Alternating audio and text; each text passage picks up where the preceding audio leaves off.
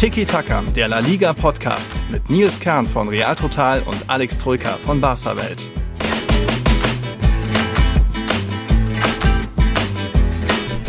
Hola a todos, hier ist wieder Tiki Taka. Eine neue Woche hat begonnen mit einem Trainerwechsel. Nicht nur in Deutschland, sondern auch in Spanien ist was passiert bei einem berühmten Chaos-Club. Darüber werden wir reden. Wir reden natürlich über den weiter maximal spannenden Meisterschaftskampf in La Liga. Und auch unten haben ein paar fast schon feststehende Absteiger nochmal ein Lebenszeichen gesendet. Also, es gibt viel zu tun. Zeit für den Alex. Moin. Moin, servus Nils. Ich habe dich vermisst, weißt du das? Wir haben uns Echt? gefühlt ewig nicht mehr gesprochen. Aha. Ja, eine hm. Woche. Ja, ich fand das ganz angenehm. Ach so, ja, okay, wir gut, ich sehe schon.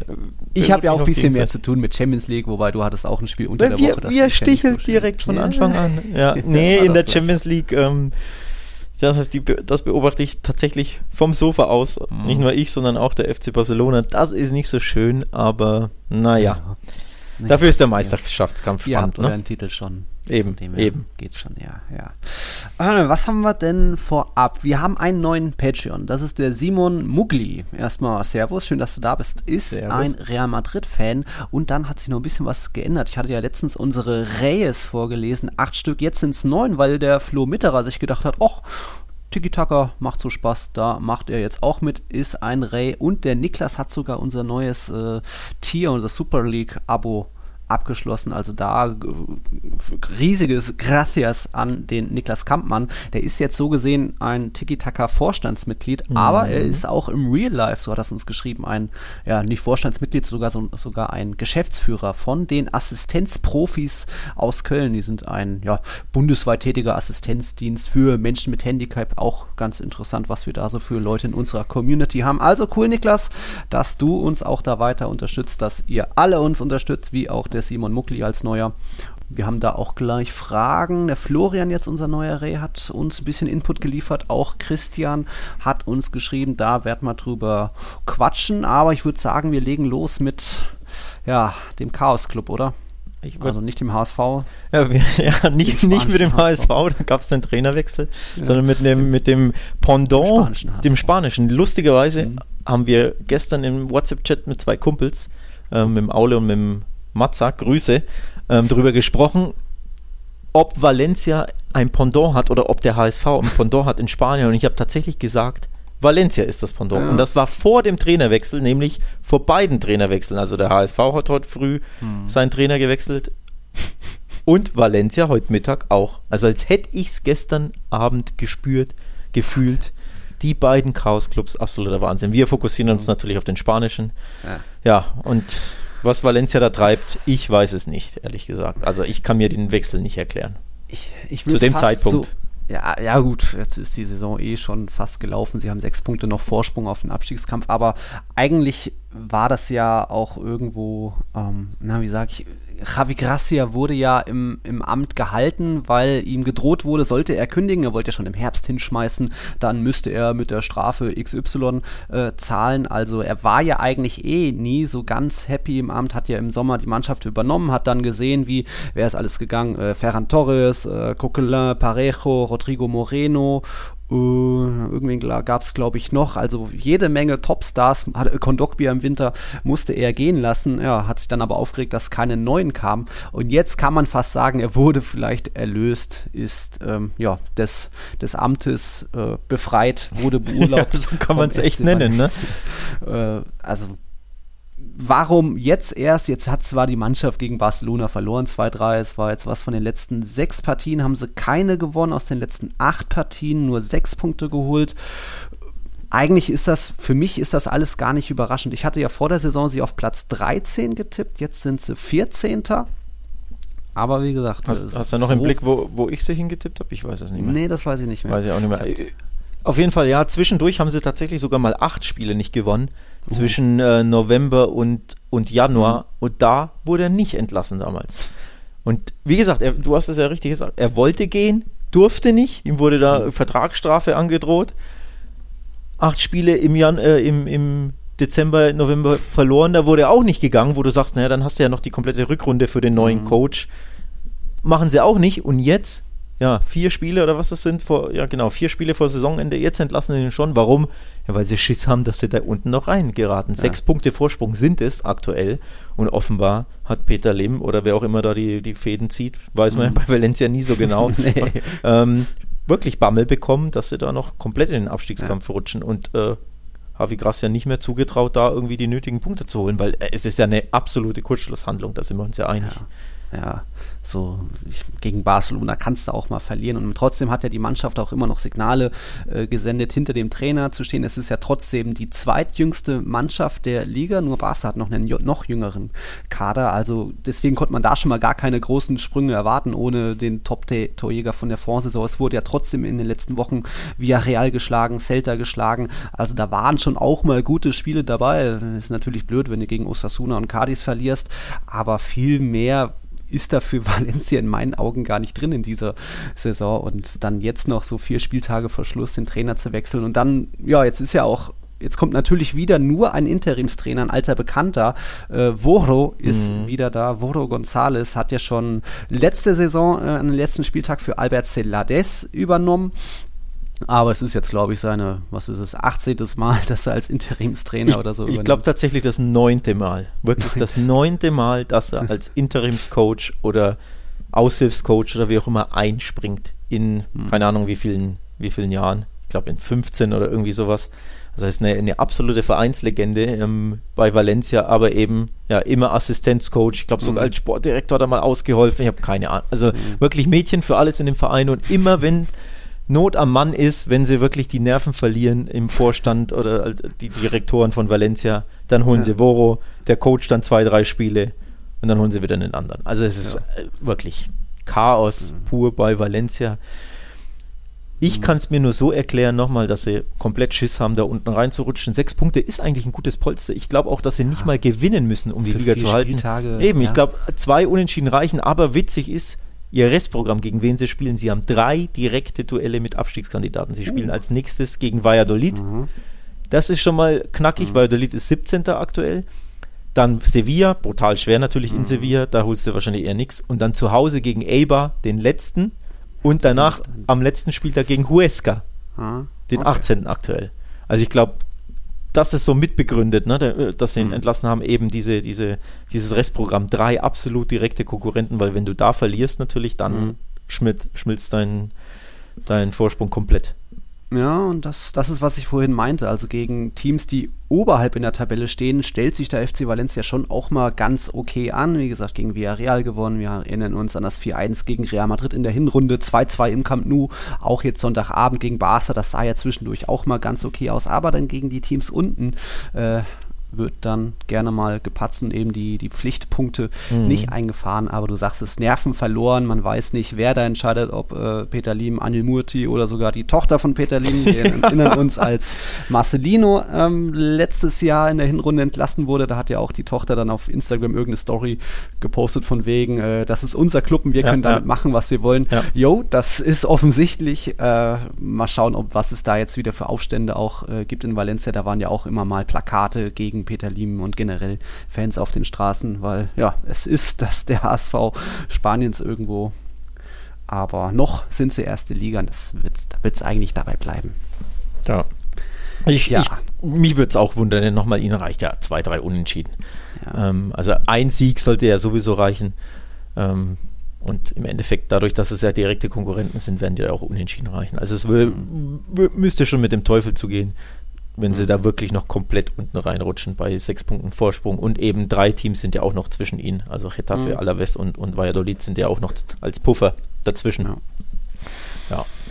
Spannend. Jetzt, jetzt, könnte man natürlich sagen, na, die Konkurrenz ist aber auch fleißig am Punkte sammeln. Huesca zum Beispiel hat jetzt am Wochenende mal wieder gewonnen. Ist ja auch nicht der erste, der erste Sieg in dieser Rückrunde. Real Sociedad überraschend geschlagen, aber im Endeffekt doch verdient. Also so viele Torchancen gab es nicht auf beiden Seiten, aber da war eben Wesker dann doch ein bisschen motivierter. Am Ende war es so ein abgefälschter Freistoß von Sandro Ramirez, den der Aritz Elustondo ins eigene Netz gelegt hat, kurz vor Schluss. Also da hat sich Real Sociedad lange auf dem 0-0 ausgeruht und gedacht, ja, ein Punkt reicht uns für die Europapokalplätze.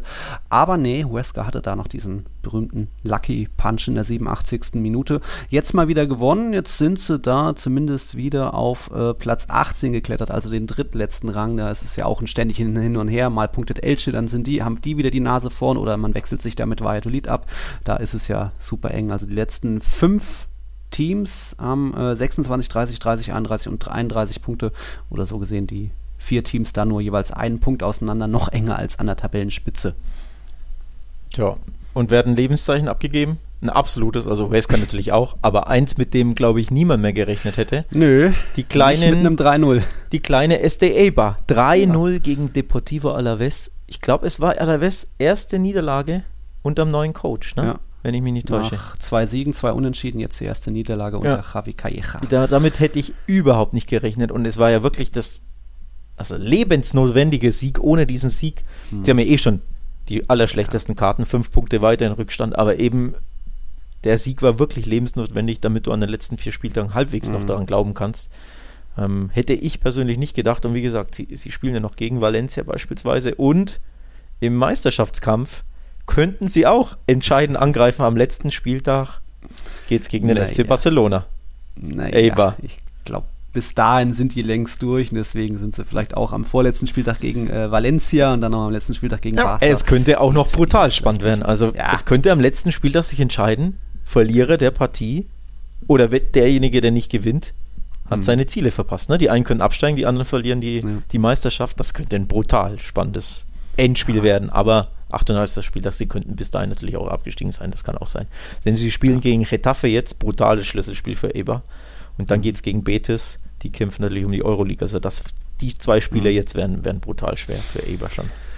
Ja, immerhin, sie leben noch. Das war an den letzten 16 Spieltagen war das nicht zu sehen. Da gab es nur vier von 48 möglichen Pünktchen. Jetzt erster Sieg seit dem 3. Januar und das auf durchaus beeindruckende Art und Weise. Also so viele Hattricks hat man noch nicht in dieser Saison gesehen. Mal Rafa Mir, mal äh, Enesiri. Ich glaube, Messi hat noch keinen, ne? Aber da eben jetzt Kike Garcia. Ich glaube schon, oder? Hat Messi keinen Hattrick? Ich, ich meine noch nicht. Oh. Letzte Saison gab es, aber in dieser Saison meine ich nur so Rafamir, Enesiri.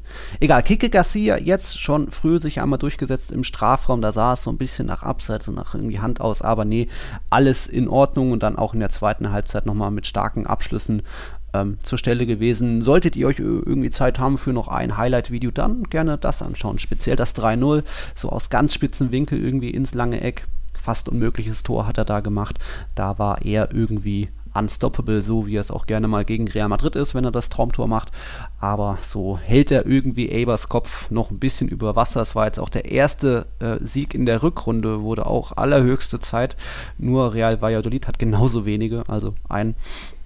Aber fünf Punkte bis zum rettenden Ufer, vier Spieltage noch, ist natürlich mathematisch noch möglich, aber da ja Elche, Huesca, Valladolid, Alaves es da auch so eng zugeht, und da müssten schon einige sehr oft patzen. Ist ähnlich wie mit Sevilla und der Meisterschaft. Da glaube ich noch nicht dran.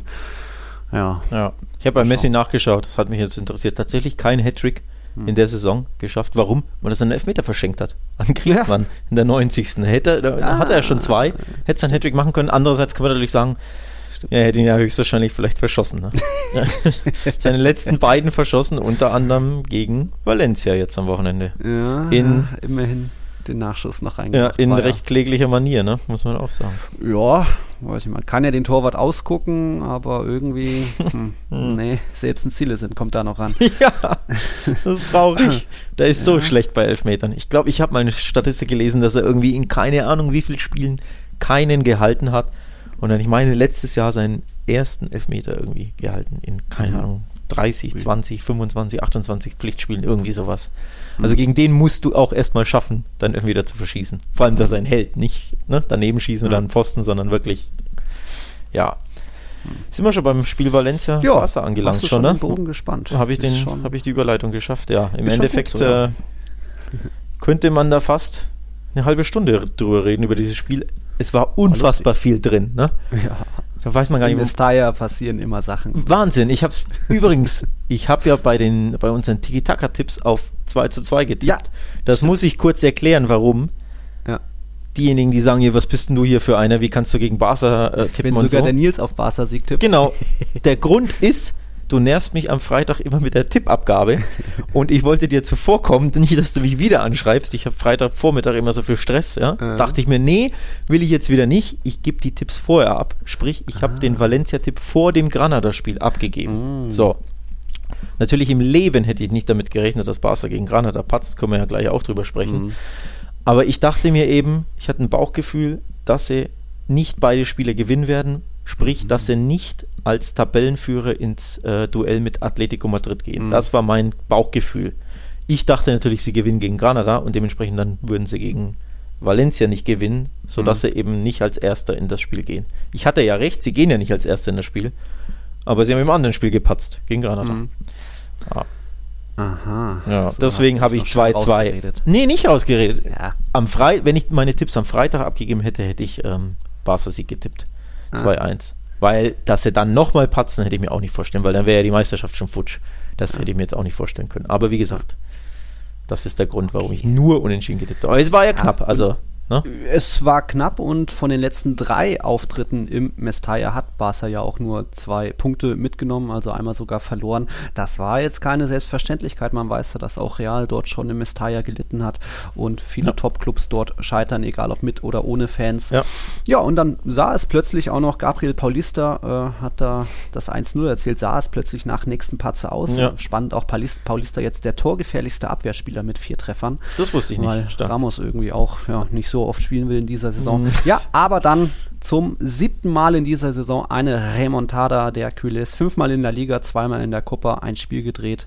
Und das im Endeffekt, glaube ich, geht dann schon auch in Ordnung. Valencia war okay, aber Barca dann doch ein bisschen mehr Druck. Und im Endeffekt in der ersten Halbzeit sind sie an sich selbst am Pech gescheitert, hätten da ja schon führen können zur Halbzeit. Lobende Worte von Nils Kern, das kommt auch nicht so häufig vor, ne? Dass du Barca hier lobst. Genieße es. Ja, ähm, Kommt nein, nein, natürlich war es was verdient und es war auch wieder so ein typisches Barca-Spiel. Ne? Du bist überlegen, verballerst deine Chancen. Es waren jetzt nicht viele, aber zwei gute waren es ja schon. Araujo und äh, was war es? Petri, der rechts oben vorbeigeschossen hat. Mhm. Nach tollen, nach tollen äh, herausgespielt, ne? Diese, diese. Petri-Chance. Das war typisches Barca, war ein Traum. Ja, und dann kassierst du den Rückstand völlig unverdient gegen eine Mannschaft, die gefühlt dreimal über die Mittellinie kommt. Ähm, also eine Mhm. Gaia-Chance gab es und irgendwie eine, eine äh, irgendeine andere Chance in der ersten Halbzeit, aber Barca war ja wirklich wie im Handballstil überlegen. Und dann kassierst du ein völlig dämliches Gegentor, wo einfach nicht nur einer patzt, was ja auch schon hundertmal vorgekommen ist, nee, einfach zwei. Der Stegen und Ja. Longley. Also als ob ein Patzer nicht schlimm genug wäre, ne? dass nur der Torwart dann drunter springt und dann köpft halt Longley das Ding weg. Oder dass nur Longley pennt. Nee, Mhm. beide patzen. Das ist halt auch wieder Barca. Ne? Dann, dann bist du in Rückstand, weißt nicht warum. Wie's, ja. immerhin haben sie es gedreht. Also das hat mich dann schon. Ich habe da schon abgeschlossen gehabt, muss ich ehrlich sagen. Ja. ja. Weil Da hätte wieder der psychologische Knacks Absolut, kommen können. absolut. Also wie, wie schon gegen Getafe, wie gegen Ja. Cadiz. Auch Granada, jetzt frisch dieses äh, schlechte Nicht-Erfolgserlebnis unter Ja, der Woche. Ja. ich hatte schon meinen Text soweit vorbereitet, oh, Wasser patzt und Ja, ja. den Titel aus der Hand. Messer gewetzt hast du doch. ja, klar. Man muss ja vorbereitet sein und schon mal gibt Titel aus der Hand. Das wäre Ja, ja, dann ja. der Fall gewesen. Aber so hat Barca weiter in der eigenen Hand. Durch den Sieg gegen Atletico oder wenn sie jetzt einfach noch vier Siege einfahren, sind sie Meister. Ist das so? Ja, wenn sie gegen Atletico gewinnen, haben sie 77 Punkte und dann müssen sie natürlich auch noch die anderen drei gewinnen. Aber Barca hat den Titel in der eigenen Hand, Atletico Nee, aber haben auch, sie wenn nicht. sie haben sie eben nicht. Hä? Weil Real Madrid den direkten Vergleich gewonnen hat. So gut kennst du dich aus mit deinem Verein. Oh ja, Die sind doch recht. beide Also punktgleich und bei Punktgleichheit entscheidet direkter Vergleich. Oh, und Real hat 2-1 und 3-1 gewonnen. Deswegen Die hat hatte ich jetzt gar nicht berücksichtigt. Ja, dein, den Verein, den du am meisten coverst, ne? Ja, ja, ja, ja, ja. Nee, auf jeden Fall haben sie es nicht mehr in der eigenen Hand, weil selbst wenn sie Atletico äh, besiegen oder ein Unentschieden spielen, Mhm. ja, tun sie Real Madrid, dem großen Erzrivalen, einen riesen Ja. Gefallen. Sollte Real also alle Ja. Spiele gewinnen und Barca Atletico Punkte abknöpfen, ist Real Madrid neuer spanischer Meister. Neuer Alter sind ja amtierende Meister. Ja. Das ist ja das verrückte Kuriose. Ja. Deswegen habe ich tatsächlich auf Twitter von vielen, vielen, vielen Barca-Fans gelesen, nach dem 0-1-Rückstand in Valencia, ja okay, scheiß drauf, jetzt müssen wir unbedingt Atletico gewinnen lassen, damit ja Real Madrid nicht zum Meister wird, weil wir können es ja eh nicht werden. ja. ähm, kann ich Aha. nachvollziehen, die Sichtweise, aber Aha. sie haben es natürlich jetzt gewonnen, glücklicherweise. Ja. Also nächstes Wochenende wird brutal, aber ja. Ja, äh, ja. Was soll man da sagen? Was soll man das ist sagen? schon ein epischer Endspurt. Absolut. Übrigens, Piquet hat es richtig gesagt, die Mannschaft hat Charakter gezeigt, hat er nach dem jo. Spiel gesagt, weil auch er hat zugegeben und ich glaube Longley auch, dass diese Pleite gegen Granada komplett unerwartet kam und auch mhm. wirklich äh, ja, ein, ein, Tiefschlag war für die Mannschaft. Das hat er, ich glaube, so ähnlich oder Rückschlag oder irgendwie sowas mhm. hat, hat er gesagt. Also da merkst du schon, natürlich war, hat niemand mit der Pleite gerechnet, auch kein Fan, denke ich. Ich glaube mhm. auch du nicht. Also Granada daheim, das musst du doch einfach schlagen, wenn du Spitzenreiter werden willst. Und dann führst du auch noch. Also komplett fahrlässig. Aber eben, dass du dann in Rückstand gerätst in Valencia und dich wirklich davon erholst. Und sie haben ja in der Folge gut gespielt. Also du, mhm. gegen Granada zum Beispiel hast du wirklich gemerkt, da war der Stecker gezogen. Nach dem 1-1 schon und erst recht nach dem 1-2, da waren die Köpfe mhm äh, Gorn, wie der Englisch, äh, Engländer sagt. Also halt wirklich, ne, vom Kopf her hat der hat dann einfach mitgespielt gegen Granada. Und das war gegen Valencia nicht der Fall. Da haben sie wirklich an sich geglaubt und haben ja. weitergemacht. Das war für mich ähm, ja das Tollste am Spiel, abgesehen vom, vom Ergebnis, weil es ja natürlich wichtig war. Aber die Art und Weise, ne, dass du dran bleibst, dass du nicht nie, keinen ja. Tiefschlag hinnimmst, sondern dass du dann direkt zurückkommst, das war super, super wichtig für, für die Mentalität des Vereins, glaube ich, und der, der Spieler. Mhm. Ja, das Spiel hatte einiges zu bieten an Wendungen. Äh, dann auch noch das Tor des Spieltags. Das kam vom jetzt zweitgefährlichsten Mittelfeldspieler der Liga. Also Marcos Llorente ist dann natürlich mit zwölf Toren ganz vorne. Aber der andere Mittelfeldspieler mit jetzt neun Treffern ist Carlos Soler. Der hat sich da noch in der Schlussphase nochmal ein Herz gefasst, nochmal schön einen Nike schweißt, wie die Franken sagen würden. Das war ja auch noch ganz schick, aber dann im Endeffekt natürlich noch nur ein bisschen Ergebniskosmetik. So, da hat mir dann auch bei Valencia noch so ein bisschen das, der ultimative Plan, das große Aufbäumen gefehlt. Also da war dann Barca dann doch irgendwo zu souverän, hat es über die ja. Zeit gebracht und ja, wie gesagt, geht in Ordnung der Sieg. Stich, Stichwort Hattrick, Messi hat keinen, Soler hat einen gegen Real ja. Madrid, du erinnerst dich, sein, ja, seine Elfmeter, die er da reingehauen hat. Der Schuss war also absolutes Traumtor ne, für Messi auch ein wunderschönen Freistoß, aber ich mhm. fürchte, der Soler-Schuss war nochmal einen Ticken schöner, weil er so stramm war, der Ball kaum rotiert, ne? Genau. Ähm, Messi-Freistoß hatte ich auch wieder ein Traum. Übrigens, das, wir haben es auf Barca-Welt das Messi-Paradoxon genannt. Elfmeter kann er nicht, ne? Aber Freistöße haut er dir aus, keine Ahnung, 25 Meter in den Winkel, als wenn es nichts wäre. Völlig unerklärlich. Sogar noch eine Statistik. Äh, jetzt hat in der La Liga-Geschichte nur noch ein Spieler noch mehr Elfmeter verschossen als Messi. Messi war es jetzt der 13. Für, oh, für dieser verschossene Elfmeter, aber auf den kommst du nicht, weil der war eigentlich als Killer bekannt. So Kenne ich den? Welche Dekade, welche Jahre ungefähr? 80er, Real und Atletico gespielt. Hm, nee, da kommst du nicht. Sag, komm. Hugo Sanchez. Der ja, hat es auf ähm, sogar 15 verschossene Elfmeter geschafft. Also auch den Rekord kann Messi noch knacken, äh, wenn er das so will. Aber ja, war mal wieder schwach von ihm. Wir hatten ja schon mal das Thema. Ähm, gegen wen war der, welches Team war der letzte verschossene Elfmeter? Da hat er ja dann auch im Nachschuss, war er noch da, war das gegen Granada oder so? Weißt du auch nicht mehr. Äh, boah. Also gegen Egal. PSG hat er natürlich verschossen, den immens ja, wichtigen. Gut, auch. Den hat er jetzt verschossen. Aber ja. es gab noch in der Liga einen, den er auch nicht direkt verwandelt hat, sondern auch erst im Nachschuss. Ja, bin ich jetzt Egal. blank gerade, ist ja wurscht. Nee, Egal, ich hätte noch eine kleine Quizfrage mit Messi für dich. Bitte. Messi, Messi ist jetzt, ähm, oder hat durch seine Tore seiner Mannschaft 14 Punkte direkt äh, verschafft. Wer hat's mehr? Seine, Wer mehr Punkte? Ja, drei Spieler haben mehr. Benzema? Benzema nee, hat mehr? Hat mich gewundert. Echt nicht? Ich dachte, nee. der schießt immer die wichtigen. Ja, eigentlich schon. Äh, Griesmann ist einer, der, glaube ich, aber ich weiß nicht, wie viele Punkte, der macht oft, glaube ich, ein. Nee, auch nicht. Ja, gut, Moment. Er kann ja nur, kann ja nur, können ja nur zwei sein, die viel treffen und die ja. enorme Lebensversicherung für ihre Mannschaften sind. Da komme ich dann auf Moreno und Aspas, die fallen mir ein. Aspas ist auch gut, aber jetzt auch nicht dabei. Moreno mit 15 Punkten ja, ja. und dann haben noch zwei 17 Punkte dafür gesorgt. Also Wenn es Aspas nicht ist und Benzema nicht ist, da kommst du schau drauf. Budimir. Nee, ja, keine äh, Ahnung. Weiß ich, oh Gott, oh Gott. weiß doch erst nicht. drei Tore oder so gemacht. Äh, nee. Luis Suarez natürlich. Ja, und 17 Punkte. Aber mir fehlt ja noch einer. Ja. ja wer ist denn da oben überhaupt noch ja, in der Tabelle? Wer ist denn da oben noch? Meine hm? ähm, Enesiri. Oh, ja. ja. Enesiri und Suarez somit die meisten Punkte besorgt. Jetzt schaue ich nochmal selbst die Statistik an hier vom Pedro Martin. Jugadores que han dado más puntos con sus goles en esta liga. Ja, ja. Also wundert mich schon auch, dass Benzema, Aspas da nicht dabei sind, aber eben Enesiri, Suarez, Moreno und Lionel Messi. Messi. Hm. Ja. Messi. Gut, also ja. Valencia. Äh, Aufreger haben wir noch. Das hm. wollten wir kurz ansprechen. Ich glaube, das äh, regt zumindest also in unserem in unserer Barca-Welt-Community regte es den einen oder anderen auf. Naja, Zwei Sachen. Um mich zu überzeugen.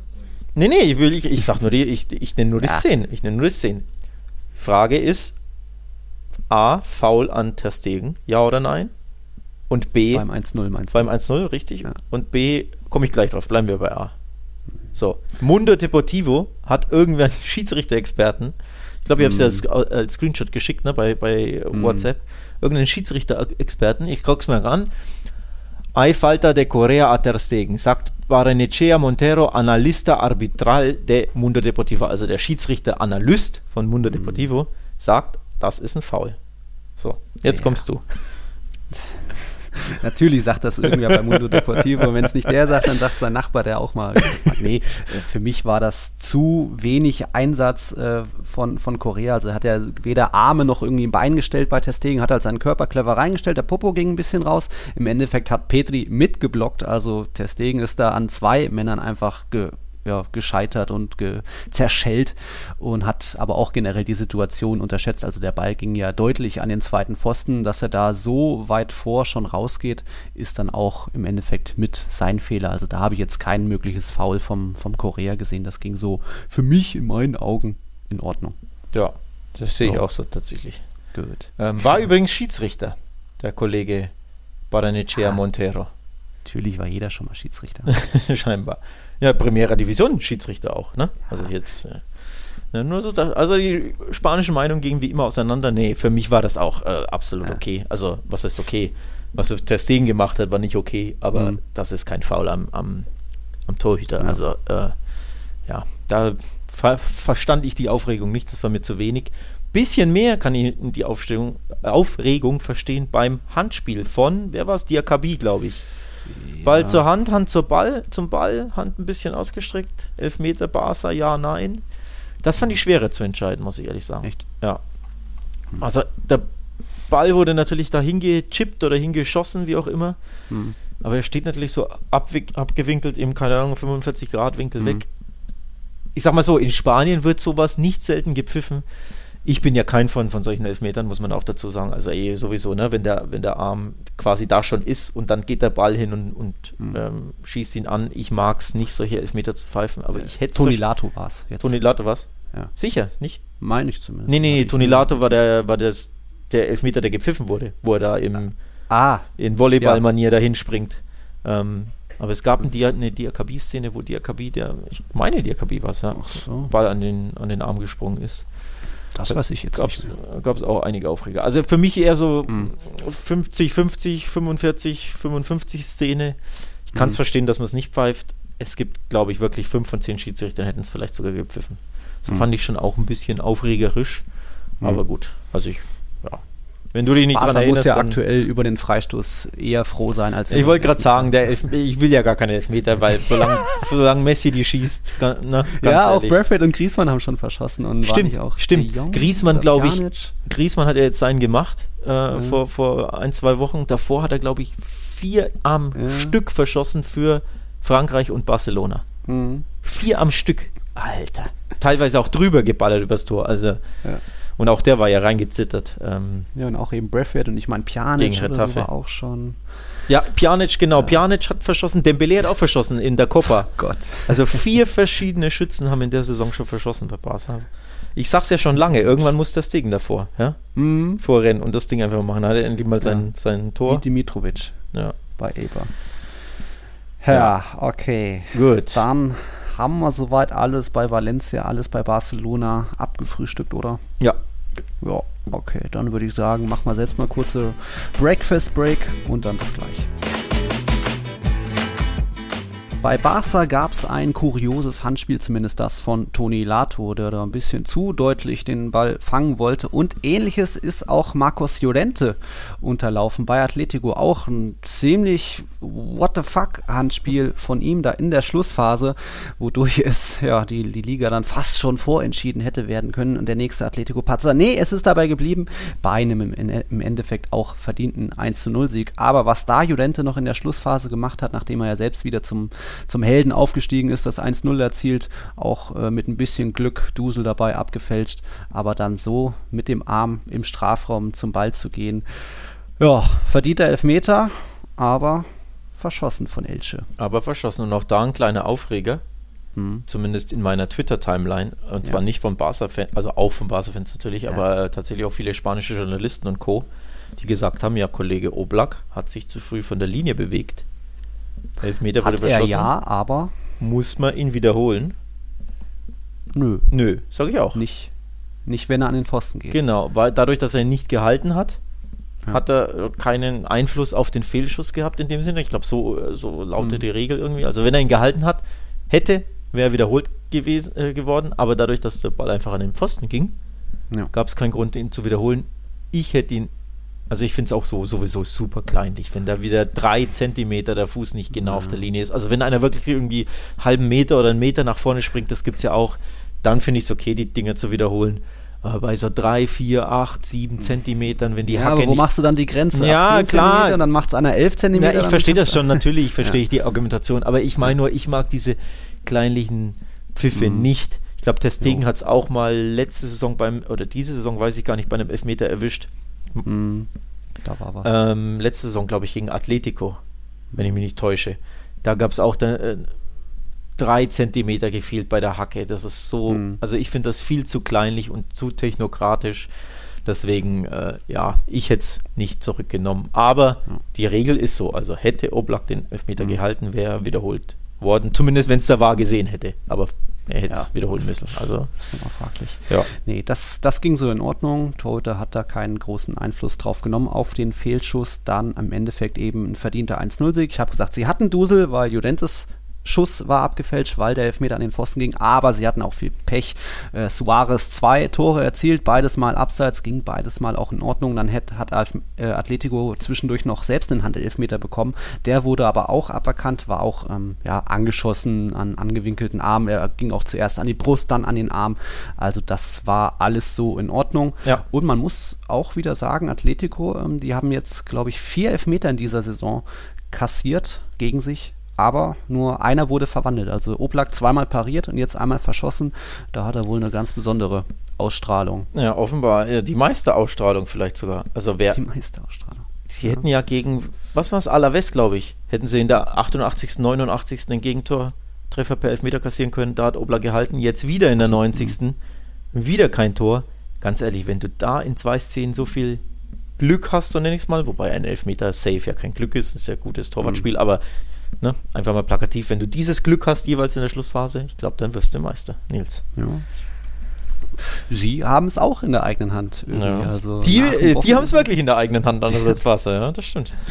Die wirklich, ja. Es, es bleibt äh, interessant. Auch sowieso äh, Jan Oblak wieder in, in Topform in dieser Saison. Jetzt war Elche nicht die ganz große, hat nicht die ganz große Gefahr ausgestrahlt, aber von 34 Spieltagen 17 mal zu 0, das ist natürlich die beste Quote in der Liga dahinter. Äh, Thibaut Courtois mit 47 Prozent dank 16 mal zu 0, also auch nicht so verkehrt, aber da da sieht man mal wieder, selbst wenn jetzt aktuell ja, Suarez ein bisschen Ladehemmung hat, auch Felix wieder ein bisschen so in einem Loch ist, äh, solange hinten die Null steht, ist das schon mal äh, die halbe Miete für Atletico und deswegen jetzt sind sie wieder ein bisschen zurück in der Spur und da dann doch weiter auf Meisterschaftskurs.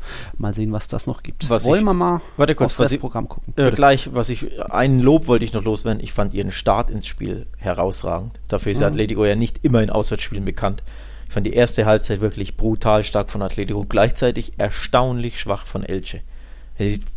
Und auch die äh, Sichtweise muss man ja kurz haben. Der Elfmeter hat ja nicht nur brutale Auswirkungen für Atletico am Ende, sondern kann sie auch für Elche haben, die sind ja Vorletzter. Mhm. Also hätten die einen Punkt geholt, wären sie jetzt äh, punktgleich mit Valladolid auf dem 17. So bleiben sie in der Abstiegszone.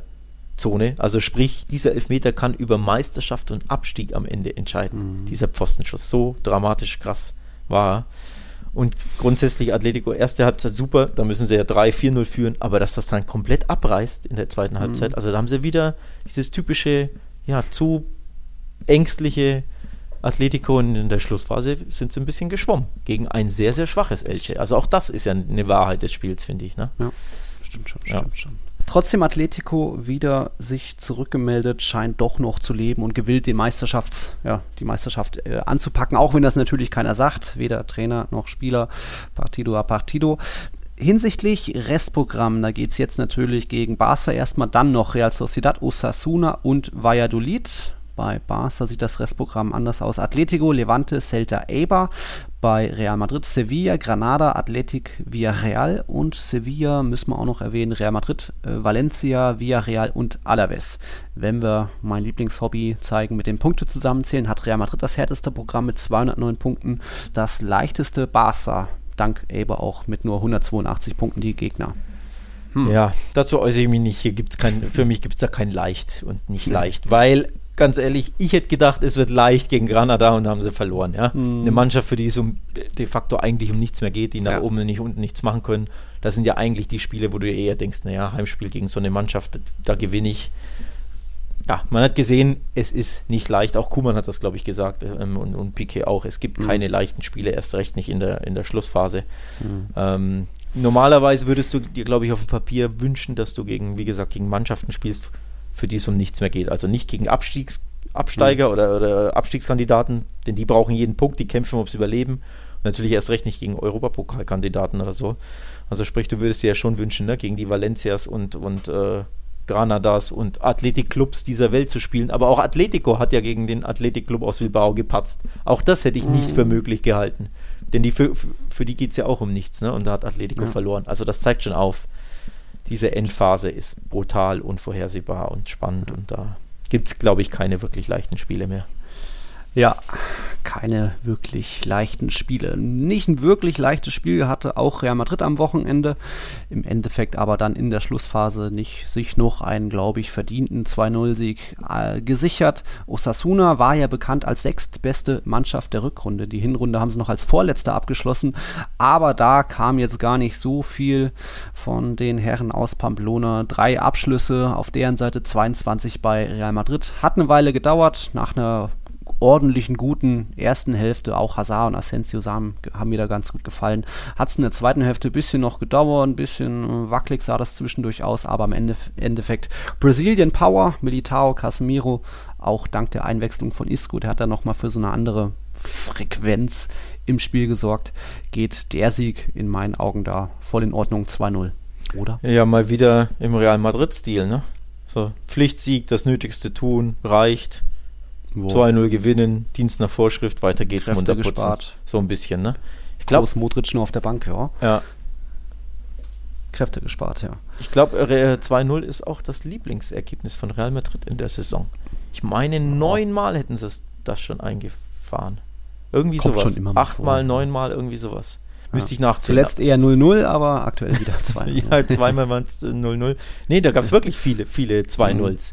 Wo wirklich ja. genau, das ist das Lieblingsergebnis von Real Madrid in dem Jahr. 1-0 gab es auch einige, aber 2-0 mit Abstand. Ähm, mhm. Ja, genau eben dieses zweite Tor schießt du dann, dann bist du safe. Hätte Barca das mal gegen Cadiz und Granada auch gemacht, ne? Hm. Jo. Tja, also das zweite Tor ist schon immer wichtig. Ja kann. Geht mal so, mal so aus. Auch Real hat schon mal verpatzt. Irgendwie nach einer 1-0-Führung dann doch noch irgendwie kassiert. Äh, das ist ja das Verrückte in dieser Ligasaison, wo, dann, wo du dann doch ein bisschen Kräfte sparst bei deinen Stammspielern, mal auswechselst, die sich ein bisschen rausnehmen und dann irgendwie der Underdog doch noch seine Chance wittert und dann passiert sowas Kurioses wie Cadiz oder Granada gegen Barcelona.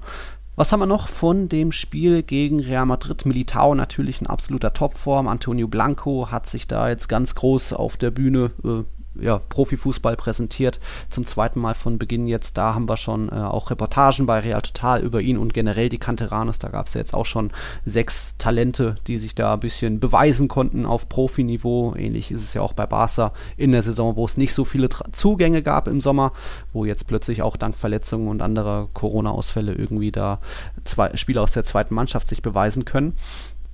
Ähm, wir, der Florian hatte uns noch gesch äh, geschrieben oder gebeten, dass wir vielleicht ein bisschen Prognosen nochmal abgeben, ähm, wie denn so ja, die oberen und auch die unteren Tabellenplätze aussehen. Wer wird denn Meister? Ich muss da weiter mit Real Madrid mitgehen. Ja, du, du kennst, ja, die, du kennst ja die Regularien nicht mehr. Du wusstest ja bis vor 20 Minuten gar nicht, dass Real Madrid das Ding in der eigenen Hand hat. Also wenn, wenn nicht in der eigenen Hand, sondern wenn äh, dass ja. Barca es nicht in der eigenen Hand hat, denn ja. wenn Barca Atletico Punkte abknüpft und Real alles ja. gewinnt, ist Real Madrid spanischer Meister. Davor mhm. habe ich sehr, sehr viel Angst. Danke, Barca. ähm, ja, also es ist unvorhergesehen, ich traue mich keine Prognose abgeben. Ach komm. Nee, traue ich mich nicht. Weil, ja, ich kann mir vorstellen, sehr, sehr gut vorstellen sogar, dass Barcelona Atletico jetzt Punkte abknüpft, entweder einen oder alle drei. Mhm. Also sprich, Atletico-Sieg im Camp Nou sehr, sehr schwer vorstellbar für mich, ganz ehrlich. War ja schon in der Hinrunde das erste Mal von Diego Simeone, dass er gegen Barca in der Liga gewonnen genau, hat. Genau, genau. Und auch da haben sie geführt, haben sie und dann in der Schlussphase sich komplett eingeigelt. Also selbst wenn sie führen, das machen sie ja immer. Hm. das kann ich nicht sehen. Also Atletico-Sieg im Camp Nou kann ich mir nicht vorstellen. Eher, ja. ja. Und dann hätte es Real in der eigenen Hand. Aber ich kann mir auch sehr, sehr gut vorstellen, dass Sevilla Real Madrid Punkte abknöpft. Denn ja. Sevilla hat jetzt eine Woche Pause. Also eine mhm. Woche, die, die, spielen ja am Montag. Aber Real eben dieses Champions League-Spiel vor der Brust. Das wird Körner kosten. Dementsprechend da, ja, Sevilla schon ein, aktuell auch die formstärkste genau, Mannschaft. Genau. Also nur Siege eingefahren zuletzt. Genau. In der Formtabelle ganz oben. Ja, es kann auch noch äh, Stolperer von Real gegen äh, Villarreal geben, falls es für die noch dann um was geht. Oder Real spielt auch noch gegen Granada, aber Sevilla spielt Das auch kann ich mir zum Beispiel Valencia. nicht vorstellen. Also das war, glaube ich, once in a, ja. keine Ahnung was, das Barca da Real patzt nicht gegen Granada, das kannst du dir vergessen. Diesen Fehler, das ist ein Barca-Fehler, mhm. der so dämlich ist, ja. Real Madrid nicht, da lege ich mich fest. Ja, aber ich meine nur, Barca trifft auch noch auf Celta Vigo irgendwie, klar, für die geht es teilweise um nichts mehr. Auch Villarreal ist dann vielleicht schon durch. Ja. Äh, Eber vielleicht schon, aber irgendwas wird noch passieren. Also von diesen, jeder, jede Mannschaft hat noch vier Spiele vor sich, vier Spieltage. Da glaube ich nicht, dass da jeder vier Siege einfährt. Hm. Aber egal, wir hatten ja auch vor der Saison unsere Prognosen gegeben für die äh, Spitzenplätze. Da hatten wir beide Real Madrid auf Platz 1 hm. getippt. Hm. Hm, da waren wir noch ein bisschen naiv, haben gedacht, äh, wird nicht so viele Ausfälle geben, die, die Blancos sind weiter motiviert. Äh, ja, mal gucken, ob das reicht am Ende. Ähm, Europa League Plätze oder jetzt die Plätze 5, 6, 7, was meinst du, wer schafft es dahin? Ja, zum einen ist ja der siebte meines Wissens nach der Conference League Platz, mhm. weil ja Barcelona die Copa del Rey gewonnen hat.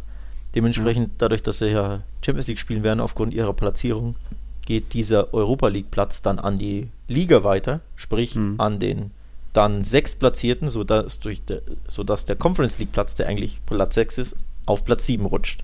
Ja. So, sprich, lange Rede, kurzer Sinn, Real Sociedad, Villarreal und Betis sind safe, eh schon für Europa qualifiziert. Die Frage ist nur, wer von den beiden schafft es in die Euro Europa League und wer ist der eine, der in die Conference League muss. Und mhm. das ist nicht vorhersehbar.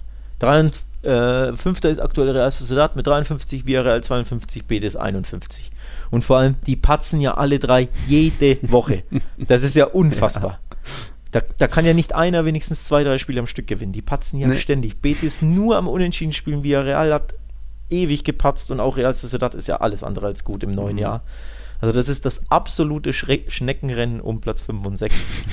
Unvorhersehbar für mich, was da passiert. Ja, und trotzdem, weil ja auch jetzt Granada wieder gepatzt hat, sollten das die drei am Ende eigentlich. Ja, ja die Frage ist halt nur, wer wird siebter, ne? Und das ist, ja. weiß ich nicht, aber die drei kommen nach Europa, das ist safe. Ja.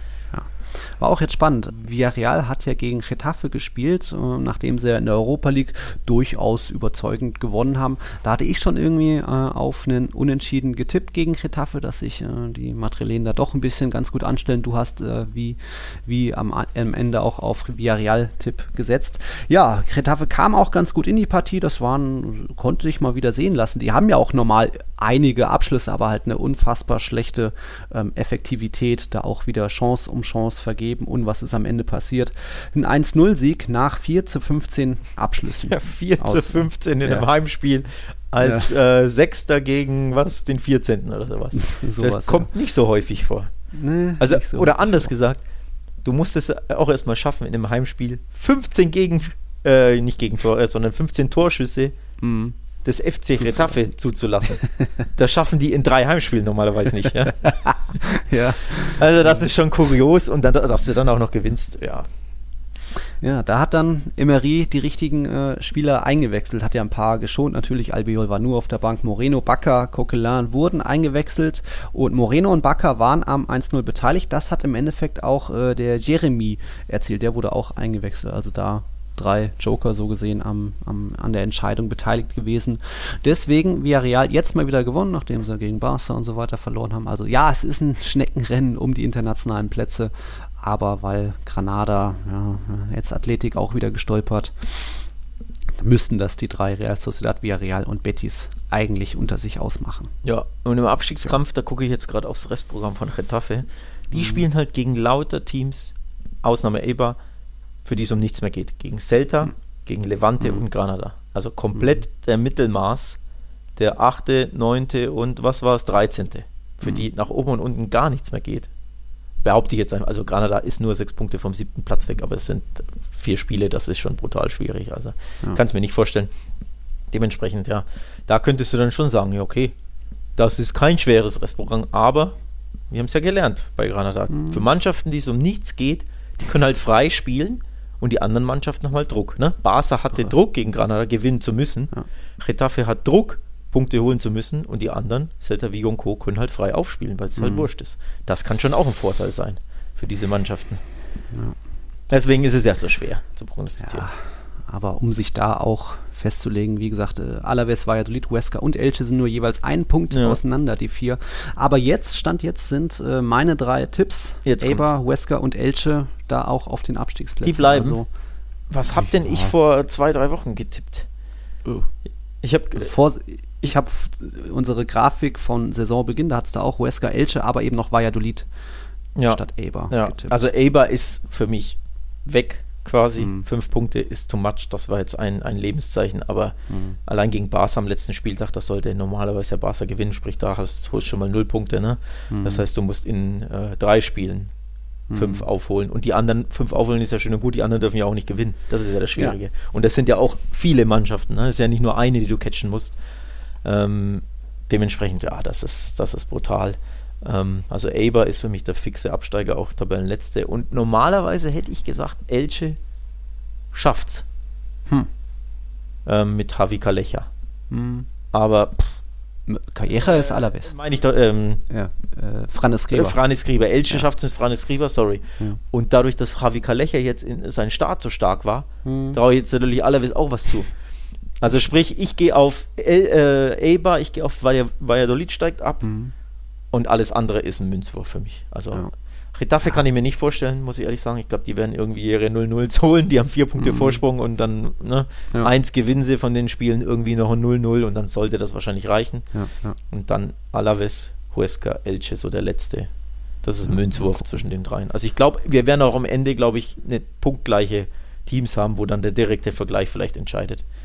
Kann ich mir sehr, sehr gut vorstellen. Ja haben wir ja jetzt schon da zwei Punktgleiche. Gerettet ist jedenfalls Cadiz, die, oder mathematisch noch nicht ganz, aber die haben jetzt eben gegen Granada überraschend gewonnen, 1-0 gab Top-Chancen auf beiden Seiten, aber am Ende da war es dann äh, Ruben Soprino, der da das 1-0 gemacht hat. Schöne, schicke Vorarbeit auch von Alvaro und Negredo da noch die Übersicht gehabt. Ähm, ja, die Andalusier oder der Aufsteiger zumindest schon mal gerettet, da jetzt aktuell Platz 12 dürften da nicht mehr äh, theoretisch nicht mehr da reinrutschen. Aber freut mich persönlich sogar, auch wenn ja. sie Barca in beiden Spielen ganz, ganz bitter Punkte abgeknöpft haben. Vier Punkte. Aber für den Verein an sich, der gehört in die erste Liga. Ich habe mich schon beim Aufstieg gefreut und ich finde es cool, mhm. dass die drin bleiben. Ähm, Osasuna finde ich auch cool, dass die, ja. die sind ja auch mit 40 Punkten fast safe ja. gerettet. Ähm, finde ich auch cool. Passt. Ja, ich würde mich nicht ärgern, wenn Retafe noch unten reinrutscht, aber ich fürchte, es wird nicht passieren. So viel Glück hast du nicht. ja, der Christian hatte uns noch gebeten, auch ein bisschen über Sevilla zu reden, aber da ist es natürlich schwierig, weil die heute ja selbst noch spielen gegen Athletik. Also wir haben ja gesagt, sie sind aktuell die formstärkste Mannschaft, zuletzt eben fünf Siege eingefahren und da auch wieder, dass, dass ich das spielerisch alles sehen konnte. Aber ja, wie, ich habe 2-1-Sieg getippt, du hast 1-0-Sieg getippt. Ich glaube, wenn alles normal verläuft, dann ne, holt sich die Mannschaft da auch die drei Punkte, oder? Ja, absolut. Ähm, ja. Also auch da würde mich überraschen, wobei der Athletikclub aus Bilbao ist, glaube ich, seit zehn Spielen ungeschlagen. Irgendwie sowas. Mhm. Also wirklich eine brutale Serie haben wir, glaube ich, nur zwei oder drei davon gewonnen und sonst nur unentschieden. Ich glaube, mhm. oder sogar elf ungeschlagen und, und nur ja. drei gewonnen. Und zuletzt eben komplett, mich komplett überrascht gegen Atletico Madrid. Ja. Dieses 2-1 hätte ich im Leben nicht gedacht. Ähm, dementsprechend, ich warte quasi so ein bisschen auf die Athletik-Niederlage. Mal schauen, ob es das diesmal gibt. Natürlich aus Basler Sicht drückst du fast schon Sevilla die Daumen, um ehrlich zu sein. Denn wenn die nicht gewinnen, sind sie aus dem Meisterschaftsrennen ziemlich raus. Das kann man schon recht safe mhm. sagen dann. Und wenn sie gewinnen, haben sie natürlich jeden Ansporn, nächste Woche Real Madrid zu schlagen. Ne? also von daher äh, drücke ich fast schon Sevilla die Daumen. ja, aber auch das hat man ja schon gesagt. Also, dass Sevilla noch Meister wird, da müssen ja drei ja, ja. Teams noch mehrfach patzen und das, das ist dann nicht, doch nee. eher unwahrscheinlich. Ich also auch, irgendwer von den drei wird Ich habe es auch nachgelesen. Ich glaube, also Barca müsste natürlich Atletico schlagen, Sevilla mhm. müsste Real Madrid schlagen und dann muss noch irgendwas passieren. Ja. Also dann muss. Und Sevilla natürlich alles gewinnen. Also. Ja, und dann muss, glaube ich, Atletico nochmal patzen. Und hm. Barca auch irgendwie sowas. Also hm. äh, ja, tabellarisch ist das einfach verrückt ja, aktuell. kurios. Guck mal doch noch mal auf diesen anderen Wettbewerb, den es noch immer gibt. Die äh, Champignons. Kenne ich nicht. Was ist das? wer, wer, macht ja, da mit? Da machen wir mal. Nee, machen, will keiner eigentlich mehr mitmachen, aber wir jetzt nehmen wir halt noch die, den Titel mit, bevor es dann in der Super League weitergeht. Oh Mann. ja, nein. 1-1 im Hinspiel gegen Chelsea ist natürlich noch alles offen. Real Madrid da mit einem blauen Auge davongekommen. Ja, Chelsea lässt Real am Leben. Ja. Und jetzt mal gucken, auch aus Personalsicht, Sergio Ramos und Ferland Mondi sind zurück. Mal gucken, ob das auch schon reicht für Startelf oder so. Ähm, Valverde wird sehr unwahrscheinlich, der ist immer noch positiv, könnte theoretisch noch morgen negativ geben und dann irgendwie noch mit der Mannschaft hinreisen, aber das wird wohl nichts. Varan fällt jetzt noch zehn Tage aus, also auch gegen Sevilla ist er außen vor, aber dafür hat hat man ja einen Militao in Topform und dann ist jetzt Ramos zurück. Also das ist verschmerzbar. Da nur so das Personalupdate. Ich bin sehr gespannt auf Mittwoch, bist wie da welche Mannschaft früher All-In geht ja. und aufmacht. Ja, gespannt sind wir alle, aber bist du auch zuversichtlich? Das ist ja die Frage. Ja, eigentlich schon. Also Echt? Nach, der, nach dem Hinspiel, ich muss ehrlich sagen, ja. kurzes Wort zum Hinspiel meinerseits. Ja. In der ersten Halbzeit, mhm. ich, ich, ich gehe jetzt sogar so weit zu sagen, ich habe sogar einen Klassenunterschied halbwegs gesehen. Ich fand Chelsea erstaunlich stark und anders gesprochen Real Madrid erstaunlich schwach in dieser ersten Halbzeit. Das also ich war wirklich, ich war überrascht, ja, ja trifft es nicht mal annähernd. Also ich war fast schon schockiert, ja. was Real Madrid da geboten hat in der ersten Halbzeit. Zu Hause, im ja. Hinspiel. Schon schockiert war ja. ich schon auch und überrascht. Aber ich glaube, die zwei Gründe, auf die ich jetzt komme, sind einerseits, irgendwie war die Mannschaft nicht richtig eingestellt, hat ein bisschen müde gewirkt, hat, war vielleicht noch nicht im Modus, das ist jetzt das Finale, das Finale ist vielleicht jetzt erst am Mittwoch das Rückspiel. Vielleicht waren sie da wieder zu sehr im Verwaltungsmodus und ja, Chelsea, es wird, wird schon reichen, zumindest erstmal den Punkt, das Unentschieden im Hinspiel holen. Also mental nicht so ganz und dann eben auch die körperliche Frische nach anstrengenden Spielen gegen Liverpool, Barcelona und so weiter. Jetzt aber sieht das ein bisschen anders aus. Groß und Modric haben die wichtige Pause bekommen am Wochenende. Ich habe da auf Twitter ein Bild geteilt, wie Vegeta und Son Goku in diesem Krafttank, wie sie sich ausgeruht haben. Die werden jetzt mit voller Kraft äh, dabei sein. Ramos zurück, Mondi zurück. Also da sieht es personell ein bisschen besser aus. Und ja, es ist dann eben wieder äh, unter Druck. Real Madrid vielleicht am besten mit dem Rücken zur Wand. Und jetzt Rückspiel dann noch mehr Finalstimmung einmal noch durchbeißen, irgendwie 90 Minuten oder vielleicht 120. Also ich bin da eigentlich optimistisch, dass sich am Ende dann doch die Erfahrung und auch die individuelle Klasse durchsetzt. Chelsea war richtig gut. Werner hat da leider fast schon auch ein paar Dinger vergeben im Hinspiel. Aber eigentlich, wenn alles normal verläuft, muss sich Real Madrid das irgendwie sichern. Mein Tipp ist dann 2 zu 1. Hm. Hm. Sehr optimistischer Kern. Ja, aber was soll ich sagen? Ja, ist ja okay. Das wird ich, ich, ich, Du kannst ja sagen, was du, was du denkst, fühlst und glaubst, ist ja völlig okay. Wie gesagt, ich war, also ich habe ähnlich gedacht vor dem Hinspiel, mhm. aber dann mhm. diese erste Halbzeit, die hat mich wirklich überrascht. Ja. Also Chelsea war da so dermaßen stark und real schwach, also es kommt ja eins zum anderen. Ähm, klar hängt das immer ein bisschen zusammen, aber da war ich wirklich positiv überrascht von Chelsea und das auswärts in Madrid. Ähm, wie gesagt, sogar Barca hat ja schwach in Madrid gespielt in der ersten mhm. Halbzeit und die kennen das ja seit hunderten von Jahren gegen, gegen Real zu spielen. Und bei Chelsea hätte ich eher gedacht, ja, okay, die sind ein bisschen überwältigt davon, ne? Halbfinale, viele junge Spieler haben, sind nicht so mhm. erfahren. Mhm. Kann sich natürlich alles jetzt im Rückspiel äußern, logischerweise.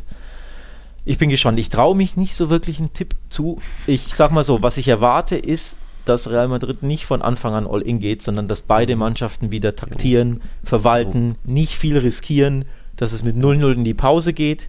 Mhm. Und dann ist natürlich die Frage, wann macht Real auf, wann geht Real Vollgas, wann riskiert mhm. Real was. Und dann treffen sie in ihrer Phase, wenn sie quasi Druck machen, riskieren. Oder erwischt Werner, Pulisic und Co. vielleicht den einen Konter. Weil, mhm. ne, wenn Real hinten auf, äh, aufmachen muss ein bisschen, dann siehst du ja, was möglich ist. Das hat man in der, in der ähm, ersten Halbzeit gesehen im Hinspiel. Und die Frage ist eben, kann quasi Real seine Druckphase in ein Tor ummünzen? Weil wenn sie dann 1-0 führen, sage ich, dann kommt Real weiter. Oder werden sie wirklich per Konter erwischt? Weil wenn sie zuerst kassieren, sage ich, dann fliegen sie raus. Also so ein bisschen, mhm. wer schießt das erste Tor und wer riskiert viel und lohnt sich, also geht's auf, das Risiko, oder rächt sich's? Mhm. Ja, aber Prognose ja. finde ich brutal schwer, weil also für mich. aber einen Tipp abgegeben? Nee, muss ich nicht. absolutes 50-50-Game. Ähm, normalerweise würde ich schon sagen, die Real ist so abgezockt, dieser Benzema, der kann die halt immer aus dem Nichts eine Glocke machen. Ja. Hast du ja im Hinspiel auch wieder gesehen. Ja. Ne? Der, der, macht aus dem Nichts ein Tor und diesen abgezockten Stürmer hat Chelsea ja nicht. Da ist eher ein anderer auf der Gegenseite, der das Gegenteil von abgezockt ist. Fast schon leider, muss man ja mhm. sagen. Also Komisch, also ich kann mir vorstellen, dass Real wirklich dieses eine Tor mehr macht. Sei es durch eine Ecke, sei es durch ein Benzema Golasso. Ja. Und dass. Chelsea quasi ein bisschen an sich selbst scheitert, an seinen Nerven, an der Chancenverwertung, ja. an der Occasion, also dass sie über der Druck ne, zu groß ja. ist und uh, nicht erfahren genug sind. Aber nicht, dass es, also Chelsea würde es quasi verdienen, aber sie scheitern, weil Real abgezockter ja. ist. Das kann ich mir leider, Klammer auf, Klammer zu, sehr gut vorstellen. Ja die Phrase muss natürlich sein, es ist alles offen, Chelsea kann da gut weiterkommen. Chelsea ist ja, oder Real Madrid hat in vier Anläufen bisher noch nie gegen Chelsea gewonnen und in fünf Anläufen noch nie gegen Tuchel gewonnen. Also ja, es gibt Krass. Vorzeichen, die besagen, äh, es droht ein Halbfinal aus der Blancos. Und mhm. dann wäre es vielleicht auch nicht unverdient. Also darum geht es ja, der verdiente. Ich, äh, ich tippe 1-1 nach 90 Minuten. 1-1. Ja. So, so, so, also, okay. ja. Ich, man tippt ja immer nur nach 90 Minuten, ne, normalerweise. Ne, Alles andere. Im Hinspiel hast du richtig gelegen mit deinem 1-1. Stimmt, genau. Mhm. Also ich tippe nach 90 Minuten 1-1. Alles weitere wird dann am äh, Spieltag in den Tiki-Taka-Tipps getippt auf Social Media. Ja. So, ich wiesel mich ein bisschen raus. ja. Was, was sagt man bei City? Lassen die sich das noch nehmen? Boah. Aber geiles Spiel, glaube ich. Also ich glaube, oh. wenn PSG Bock hat, wenn sie ihre Nerven im Griff kriegen, Nerven, wird, ja. wird das ein Spektakel. Und das kann halt 3-2 in jede Richtung gehen, sag ich mal, oder 2-2 oder so. Also ich sehe da Tore, aber unterm Strich sollte City das aufgrund des grandiosen Hinspielergebnisses äh, ja, mhm. über die Zeit bringen, sag ich mal. Also dann 2-2 oder so. Ja. 2-2 hätte ich mir jetzt auch mal notiert gehabt oder so. Kommt drauf Aber an, auf jeden Fall spannend. Also Griff haben, wie auch ja. Mbappé fit ist, der wohl auch irgendwie ständig Problemchen hat. Ja. Und im Hinspiel ein bisschen unsichtbar war. Hm. Ein bisschen sehr unsichtbar, ja. ich glaube, der, der ja. Torwart hatte mehr. Ederson hatte mehr Ballkontakte als, oder? Oder oh. was? Oder war es Navas? Wahrscheinlich als, Navas. Als Mbappé, ja. keine Ahnung, irgendwie sowas. Also schon. Ich glaube, der hat dann noch ein bisschen, also ein bisschen Wut, diese, mhm. diese Schmach, diese persönliche auszuwetzen. Also. Mbappé konnte eins machen, Neymar konnte eins machen mal wieder. Aber ja. City ist auch immer für Tore gut. Also mhm. Ich hätte noch einen weiteren Punkt, wieder anderer Wettbewerb. Wir haben jetzt über La Liga, Champions League geredet. Wir könnten mal kurz in die Segunda Division gucken, denn da sind zwei Aufsteiger, Aufsteiger, Aufsteiger stehen fast fest und das sind zwei Absteiger. Also sprich, es scheint so, als wäre bei Espanyol und Mallorca nichts passiert. Sie sind so gut wie durch. Espanyol fehlt nur noch ein Punkt oder eben, dass die Konkurrenz nicht alles gewinnt. Mallorca hat 71 Punkte, Espanyol 77 Punkte und dann folgen Almeria 63, Leganés 62. Sprich, die ersten beiden, Espanyol und Mallorca, fast durch. Als wäre nichts gewesen, kommen sie wohl direkt wieder zurück in die Primera Division. Stark. Ja. Ja. Interessant. So, das, äh, ist ja auch immer, wie war das, wer absteigt in die Segunda Division, kriegt noch so einen Auffangbonus von La Liga. Das waren, glaube ich, 10 Millionen in der ersten Saison, die es da on top gibt, damit man den Kader ein bisschen halten kann. In der zweiten Saison wären das, glaube ich, 5 Millionen, die der Verband dann gibt. Und das scheint bei Espanyol in Mallorca ganz gut angekommen zu sein dass man da direkt wieder auf Aufstiegskurs ist. Vielleicht ja auch der dritte Absteiger, Leganés, nur einen Punkt ähm, schlechter als der drittplatzierte Almeria auch noch alles möglich. Aber da sind es eben noch äh, bei 42 Spieltagen noch fünf Spieltage offen. Mal schauen. Habt ihr das auch schon mal gehört? Ja. ja. Europa League müssen wir noch kurz, weil sonst tun wir dem hm. armen Villarreal Unrecht. Schaffen hm. die Finaleinzug? 2-1 gegen Arsenal Hinspiel? Ja, schon, oder? Das war doch. Schon? Ist das so einfach, ja? ja. äh, wo fange ich da an? Es war halt lange von Arsenal wenig, am Ende vielleicht auch ein bisschen Glück gehabt mit dem Elfmeter. Ja, da brauchst du jetzt nicht das Hinspiel nacherzählen, sondern du sollst mir sagen, ob du glaubst, dass Villarreal den ja, Finaleinzug schafft. Moreno Spanische Fahne hochhalten und so. Albiol wurde geschont. Ja, die ziehen ins Finale ein. Das ist Emerys Mission, dafür wurde er geholt. Good. Das ist ja fast ein bisschen angsteinflößend, dass das direkt so funktioniert. Er ist der Europa League-Mann. Also, ja. Gut, habe ich mir notiert. Wunderbar. Was hast du? Trau mich nicht. ja, wieder. Ja, zieht mir was aus der Nase. ja, einfach schwierig. Dieses, ja. dieser blöde Elfmeter, dieser unverdiente, hat ja, mhm. also bei einem 2-0 wäre ein grandioses Hinspielergebnis mhm. gewesen. Es war niemals ein Elfmeter und 2-1 heißt halt einfach mit einem 1-0 Niederlage bist du ausgeschieden. Das wäre natürlich ja. extrem bitter aufgrund dieser Elfmeterentscheidung. Mhm. Ähm, ich glaube, alles drin. Also Arsenal kann das gewinnen. Mhm. Villarreal kann das auch gewinnen. Moreno kann dir immer Tore machen. Chukwueze kann dir immer entwischen auf mhm. rechts. Also ich, auch da 50-50 Spiel, wo ich mir alles vorstellen kann. Jo. Tipp überlege ich mir, ähm, aber ich fürchte, wir haben, wir bekommen ein Man United gegen Arsenal Finale so ein bisschen. Oh, also oh, ganz unschön wäre natürlich das Kom der doppelte Engländer Doppelpack, mm, ne? Also in, in, in, Champions und Europa League. Ja. Ähm, mal schauen, ob wir das vor zwei Jahren. Ja, mal schauen, ob man das verhindern kann. Ja, wäre schön zumindest zwei Spanier im Finale. Drücken wir doch alle die Daumen, die ganze Tiki-Taka-Community. mal gucken, ob auch die Barca-Fans. Yo, mal so, mal so. Okay, ich habe noch einen kleinen Hinweis in eigener persönlicher Sache. Ich habe auf meinem YouTube-Kanal, wow, festlich die 1000 Abonnenten-Grenze äh, durchbrochen, vermutlich durch den kleinen Alaba-Fail da bei Sky. Da nur der Hinweis, äh, das Erklärvideo zu meinem abgewürgten Interview bei Sky hab, ist auf dem Kanal und es soll da einen neuen Versuch geben, heute in einer Woche Woche am 10. Mai. Da wollen wir wohl über Alaba reden, ausführlich, weil dann ist er vielleicht der Transfer offiziell, sofern es bei Bayern die Meisterschaftsentscheidung bis dahin gibt. Nur, dass ihr es schon mal gehört habt. Ähm, ja, hast du noch was? Organisatorisches haben wir noch was. Ähm, Patreon-mäßig haben wir, glaube ich, schon gesagt, es gibt eine neue Tier, eine neue Kategorie. Könnt ihr mhm. euch abonnieren. Ähm, schöne Grüße nochmal an den Kollegen Kamp Kampmann, mit dem werden wir sind wir eh schon in Kontakt getreten, mhm. sowieso. Da gibt es dann ne, persönliches Gespräch, Skype etc. Ähm, wer darauf Bock hat, schaut mal auf Patreon nach. Ähm, abonniert uns. Mhm. Supportet uns patreon.com slash Podcast. Wer darauf keine keinen Bock hat, also hier Registrierung und Abo, boah, das ist mir zuwider. Gibt auch PayPal, da könnt ihr uns ohne Abo, ohne alles mhm. ja, supporten. Einmalig, mehrmalig, wie ihr Bock habt. Ähm, könnt ihr nachgucken in den Show Notes des Podcasts, findet ihr den mhm. PayPal-Link und ich glaube auch im Twitter-Profil auch, bin ich mir nicht sicher, muss ich mal nachgucken. Ja, ja, doch. Ansonsten, jo, da kann man uns supporten. Sehr, sehr cool an alle Supporter. 80 sind es, glaube ich, ne? Müssten jetzt, ja. Müssten 80 sein. Also es gibt das bei ist ein paar so eine, bei Paar steht plötzlich, die sind abgelehnt von Patreon. Da habe ich unter anderem dem Andi Steindler schon geschrieben. Also oh. müsst ihr nochmal gucken. Mit Andi, was da los? Was auch immer. Andi, was da los? Ja, ja Patreon manchmal. So, ähm, das ist das eine Orga, organisatorische. Das andere ist, wir nehmen eine Patreon-Sonderfolge mhm. mehr oder weniger demnächst auf. Wir planen so die Woche rund um den, was, 18., 19. Mai.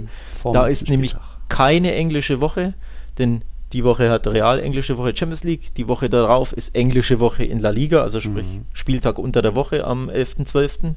Und die Woche drauf, also roundabout 18. 19. Mai, gibt es eine Patreon-Fragen-Special-Folge. Nur für euch Patreons, ihr, ihr es gewohnt seid. Sprich, bis dahin dürft ihr uns gerne eure Fragen zukommen lassen, mhm. ähm, was euch auf dem Herzen liegt. Der Christian Casals hat übrigens CE Europa erwähnt. Das ist ein ganz, ganz kleiner, aber historischer Verein mhm. aus Barcelona, aus der Stadt Barcelona. Gründungsmitglied. Da, genau, darüber sprechen wir, glaube ich, in dieser Sonderfolge, weil das würde hier ein bisschen den Rahmen sprengen. Ähm, genau, Johannes also so, hat auch schon was geschrieben, also ja. Alles, was hier nicht ins Alltägliche passt, wie gesagt, äh, an euren Fragen oder Hinweisen, packen wir in diese Special-Folge. Mhm. Roundabout genau. 18. Mai wird aufgenommen. Die nächste normale Folge gibt es dann am 10. Mai. Real spielt ja am 9. abends gegen Sevilla das Topspiel. Vorher am Samstag 16.15 eben im Camp Nou Barca gegen Atletico. Also nächstes Wochenende wird wild. Mal gucken, ob ich dann von dem Champions League Finale noch berichten kann. Aber nächster Spieltag geht's ab und dann hören wir uns am 10. wieder. Das war's, oder? Das war's, glaube ich. Reicht. Gut. Vielen Dank. Bis zum nächsten Mal. Ich war der Nils. Du warst der Alex. So ist es. immer noch. Auch so. später noch. Auch später noch. In Gut. dem Sinne. Ciao, ciao. Bis zum nächsten Mal. Ciao.